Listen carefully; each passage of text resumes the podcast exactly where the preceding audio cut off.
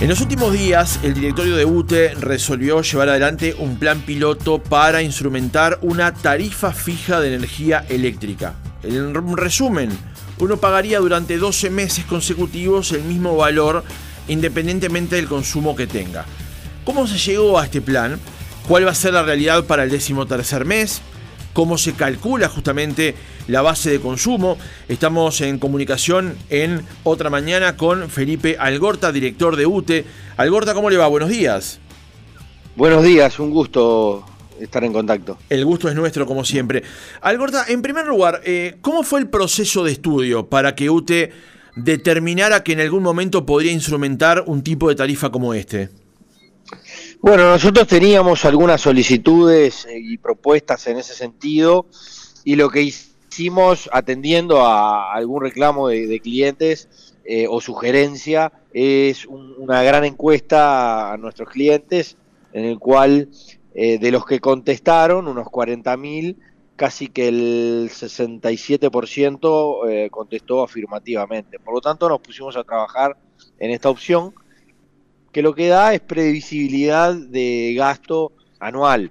Eh, eh, es, una, es una opción que se le da al cliente, eh, aquel que prefiera tener un, costo fijo, que después obviamente se revisa a fin de año en función del consumo real generado. y una revisión a los seis meses, porque en el caso de que se haya pasado más de un 15% de lo proyectado que iba a estar gastando, entonces eh, a los seis meses se le ajustaría la cuota fija. Entonces, eh, un cliente solicita, un cliente residencial de doble horario, triple A o, tarifa simple, y eh, se le hace un promedio de los últimos 12 meses de consumo, en el cual se establece una, cuota, un monto, y en este caso, bueno, es lo que el cliente se obliga a pagar este, mensualmente, mensualmente eh, con lo que le comentaba de la revisión a los seis meses.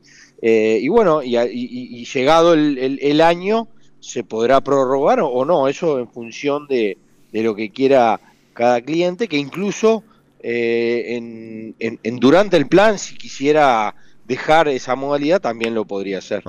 Ahora vamos a insistir sobre eso, Algorta, pero un paso anterior. ¿Hay eh, experiencias similares en países de la región o de otras empresas eléctricas que brindan un sistema de tarifa fija? Bueno, hay un, hay un sistema incluso de, pago, prepago, digamos, ¿no? Como, como en los teléfonos que uno inyecta mil pesos en una tarjeta y en función de eso es el, lo que tiene para consumir. Eh, no es lo mismo, pero sí que hay experiencias de distinta índole. Nosotros lo que queríamos era agregar una posibilidad más al cliente. Eso es, lo que está detrás de todo esto, porque no es un tema financiero eh, para la UTE, en realidad más financiero es para el cliente que para la UTE, este, pero entendíamos que era una, una interesante opción a un sector como el sector residencial que este, entendemos que, tenemos que estar permanentemente generando mejoras en, el servicio. Ahora, usted justamente manifiesta que eh, había una, habría una previsibilidad con respecto a esto.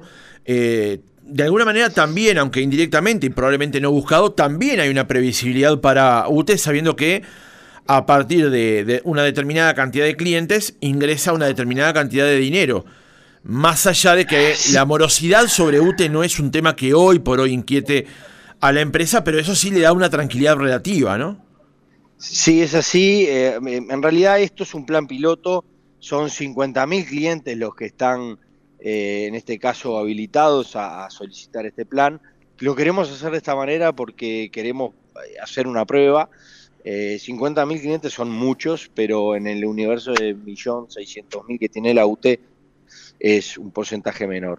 Eh, pero bueno, veremos. Eh, insisto con que esto está más inspirado en el cliente que en la, que en la propia empresa, este, porque entendemos que bueno, es una es algo que, que no que puede sumar, que puede sumar en este relacionamiento y, y en estas opciones. Bien, ahora sí, vayamos al funcionamiento. De estos 50.000 clientes, estas 50.000 personas, ¿cómo es el procedimiento, en primer lugar, que tendrían que hacer para poder justamente acceder a esta tarifa fija?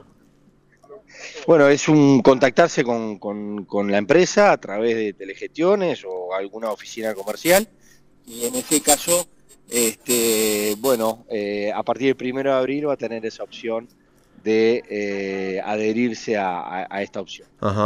Supongamos entonces, para llevarlo a tierra, que yo elijo este, llamar y, estoy justamente dentro de esas posibilidades para este, calificar, digamos, para ingresar a, a, este plan. Ahí la empresa lo que va a hacer es una evaluación de lo que fueron mis consumos durante los últimos 12 meses y plantearme una tarifa, la que yo pagaría por otros 12 meses, que sería fijo. Sí, así es, así es. Eh, eh, va a ser bastante sencillo, no es una cuestión de, análisis muy exhaustivo, sí tiene que ser una tarifa residencial y eh, ahí se hace un, precio promedio, ¿no? Este, o sea que tampoco es que va a ser algo prohibitivo para que no se haga, pero tampoco puede ser muy bajo porque si no después la sorpresa la va a tener a fin de año, ¿no? Cuando tenga que eh, pagar en función de lo que consumió. Porque esto también es claro, es bien claro eh, decirlo y destacarlo. No es que ahora se puede consumir lo que se quiera y, se paga un monto. Se puede consumir lo que se quiera, se paga un monto fijo, pero a fin de, del año se eh, evalúa y si hay el cliente tiene, se pasó y tiene que pagar más dinero, la UTE se lo va a cobrar en los siguientes 12 meses, ¿verdad? En 12 cuotas, pero si el cliente consumió menos, la UTE se lo va a devolver en un único pago. Eso es un poco la, la liquidación que se le hace a fin de este plan. Ajá, es interesantísimo. Vamos a profundizar sobre eso entonces.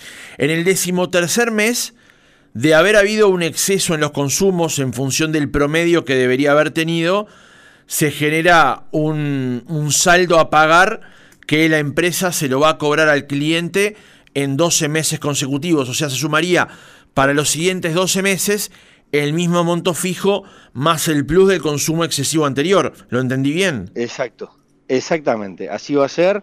Eh, así como si es, al revés, si el cliente consumió menos de lo proyectado, usted se lo va a devolver en, una sola cuota. Pero por eso, para que no haya tantas sorpresas, a los seis meses se hace una evaluación de cómo viene el comportamiento a nivel de pago y consumo. Porque si el cliente se pasó a un 50% más de lo que está pagando, de lo que está consumiendo, UTI a los seis meses le va a decir, bueno, cambiemos la modalidad de cuota, porque lo que obviamente tampoco puede pasar, que no le sirve ni al cliente ni a la UTE, es que a fin de, en el mes 13, como tú decías, tenga que pagar eh, un monto muy elevado. Claro, eh, claro. se trata de ser un poco, eh, tener, este plan tiene mucho sentido común, tiene que ser razonable, y de lo que se trata es que el cliente tenga la opción de pagar sin sorpresas un monto fijo y ser este, evaluado a fin de mes. La, a fin de año. La, factura que le va a venir, le va a venir también eh, lo que consumió el consumo. O sea, va a tener una lectura eh, eh, mensual. O sea, no, no, va, no va a haber una sorpresa en el decimotercer mes porque durante los 12 meses recibió una lectura del consumo que tuvo. Exacto, nosotros la factura se la vamos a enviar tal cual ahora, como, como lo que fue, lo que consumió, con los datos reales. Además, con la masificación del medidor inteligente, UTE tiene cada 15 minutos ya tiene datos de los consumos de cada hogar y lo, también lo tiene el propio cliente. Entonces, eh, la factura la va a recibir tal cual eh, eh, mm, consumió, con, los kilowatts que consumió, con el monto asociado, pero va a pagar lo que eh, se fijó eh, en, principio del periodo. Claro, estoy haciendo las mismas preguntas que parecen que obtuvieran siempre la misma respuesta. Lo que pasa es que le estamos tratando de plantear al oyente justamente el sistema cómo va a ser. La reflexión que me queda para cerrar este episodio, Algorta, es que el sistema es novedoso, pero tiene una serie de gatillos que se activan digamos, o que están allí presentes de modo tal de que el, al cliente no, no, haya una sorpresa al décimo tercer mes. O sea, va a recibir la lectura del consumo durante todos los meses, al sexto mes va a recibir un aviso o una notificación y esto tampoco va a permitir de que de alguna manera el consumo se exceda por fuera de las posibilidades del cliente, digamos. Exacto. Por ejemplo, nosotros en general en invierno eh, o ahora en verano que estamos teniendo los picos más, más grandes de consumo, es cuando eh, más consumimos, ¿no? Entonces tenemos tarifas, este, mejor dicho, la factura es, es un poco más cara que, en otros este, meses. Eso es normal. Lo que nosotros queremos con esto es que el cliente pueda pagar lo mismo. Este, de repente un mes consumió menos, pero pagó un poco más, pero eso le va a compensar el mes eh, de julio, por ejemplo, en pleno invierno, que, en lugar de pagar una factura un poco más alta, bueno, va a pagar un poco menos, porque esa es la compensación que va a, que va a ir haciendo durante el año. Es un poco eso. Eh, es em, uno de los, de los adjetivos que le poníamos al plan era, bueno, un plan sin sorpresas. Pero como tú decías, eh, tiene gatillos, porque si no, la sorpresa la vamos a tener este, eh, sin duda a fin de año. Tampoco queremos eso. Claro. Alberta, eh, dentro de lo que es la conformación del directorio de UTE, ¿con cuántos votos se aprobó este plan piloto? Eh, fue unánime, este, cinco en cinco, este, porque entendemos que fue primero es un plan piloto, segundo es una opción que se le da al cliente, acá nadie está obligando a nadie a hacer nada pero hay gente que le gustará y hay gente que preferirá pagar lo que consume mes a mes y punto. O sea, es que no hubo un, trabajo de análisis y también de, manejo de las opciones muy importante de la gerencia comercial. Este, y bueno, sí, fue, fue unánime el, dentro del directorio. Se lo pregunto porque eh, en el caso del director Pez Vos, con respecto a este asunto, eh, bueno, marcó algunas consideraciones. Por ejemplo, eh, dijo que él lo votaba porque era un plan piloto nomás. Sí, porque él, él decía que bueno, si lo hacíamos sin límite, después era muy difícil eh, prever eh, las, las, posibles implicancias que puedan tener a, la empresa o la casuística. Entonces, este, entendió que era bueno primero un piloto y estamos todos de acuerdo en eso, además. Uh cerrado ya este episodio. Eh, como usted lo decía recién, estamos con altos consumos energéticos a causa de la ola de calor y además hay dificultades para la generación hidráulica de energía a causa de justamente la escasez de precipitaciones. Eso, según nos dijo la presidenta Maldi, está costando el entorno de un millón y medio de dólares por día Luego vino un acuerdo con Brasil para poder este, importar energía de ese país. ¿Cuál es el escenario actual? Y la pregunta obvia es si, esa, si ese costo que está asumiendo hoy la, la eléctrica estatal eventualmente va a tener alguna incidencia en el pliego tarifario de la empresa durante este año. Bueno, primero que eh, empiezo por tu última pregunta, que es lo más trascendente para el oyente. Eh, no estamos pensando en, hacer ajustes durante el año. Es más, el ajuste que hicimos durante el mes de enero fue por debajo del que nos recomendaban la, el sector financiero de, de, nuestra empresa. ¿Por qué? Y bueno, porque nosotros estamos buscando que año a año podamos ir bajando, no solo por debajo de la inflación, sino muy por debajo de la inflación, que eso genera una baja real de la tarifa, que desde que hemos asumido la tarifa real ha bajado un 11%, sin contar los sectores que sean eh, residenciales, por ejemplo, que se han pasado a la tarifa doble horario, triple horario y que han bajado hasta un 20% el, el, costo. Y nosotros eh, sí estamos viendo una crisis muy importante, no es solo UTE, es todo el país. Lo que ahora estamos ahorrando prácticamente un millón de dólares gracias a la importación que estamos recibiendo desde el vecino país. Brasil, que en el 2021 fue récord eh, de exportación de Uruguay a Brasil, ¿no? Eh, cuando ellos tuvieron graves problemas hídricos. Y en este caso, los problemas los tenemos nosotros y estamos pudiendo importar energía mucho más barata que la que nosotros generamos con gasoil.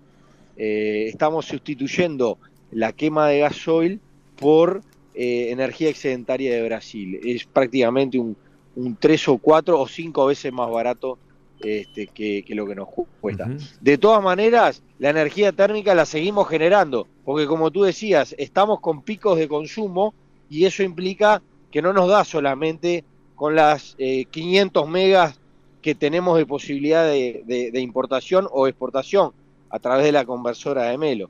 Tenemos que igual, de igual manera seguir generando para poder eh, sustituir la falta de generación con, con, agua, ¿no?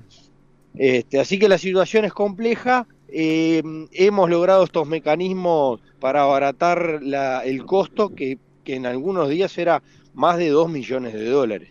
Uno a veces este, trata de ser cauto, pero la realidad es que en, prácticamente todos los días del mes de enero consumimos gasoil por, por, por 2 millones de dólares. y, bueno, eh, dentro de las previsiones anuales siempre UTE tiene estas características de, previsibilidad de, bueno, se va a gastar tanto o cuánto en, combustible. La verdad es que estamos eh, bastante por demás de lo previsto, pero por otro lado, por ejemplo, en las madrugadas, cuando nos sobra energía eólica, que es una energía que no se puede almacenar, y en las madrugadas es cuando menos se consume energía, la estamos pudiendo exportar a Argentina. Es decir, que hay una, un intercambio energético muy positivo entre los países de la región, que obviamente si fuesen las condiciones más aceitadas, eh, sin duda que sería mucho mejor aún. Pero bueno, estamos gestionando con, lo, con lo que tenemos, como podemos, y con mucho profesionalismo y tratando siempre de, que no haya limitaciones para el uso de la energía porque tampoco se está evaluando eso. Claro. El otro día justamente oyentes nos preguntaban cómo era que Uruguay importaba desde Brasil y le exportaba a Argentina y justamente le hacíamos la misma explicación, ¿no? De que hay momentos en que Uruguay genera energía a través de energía eólica cuando hay menos consumo, que como usted decía son en la madrugada, no se puede almacenar, porque en el caso del agua se cierra la represa y listo, pero en este caso no se puede almacenar y se exporta a la Argentina, lo que también alivia financieramente la ecuación final, ¿no? Sin duda, es así eh, y seguirá siendo así, es, decir, eh, eh, hay por ahí en carpeta proyectos de hidrógeno verde, que es una de las alternativas para, para almacenar energía pero, pero bueno, son incipientes y por el momento ese es el esquema que, maneja UTE, ¿no? Felipe Algorta, director de UTE, gracias por haber estado otra mañana con nosotros. Un fuerte abrazo y a la orden.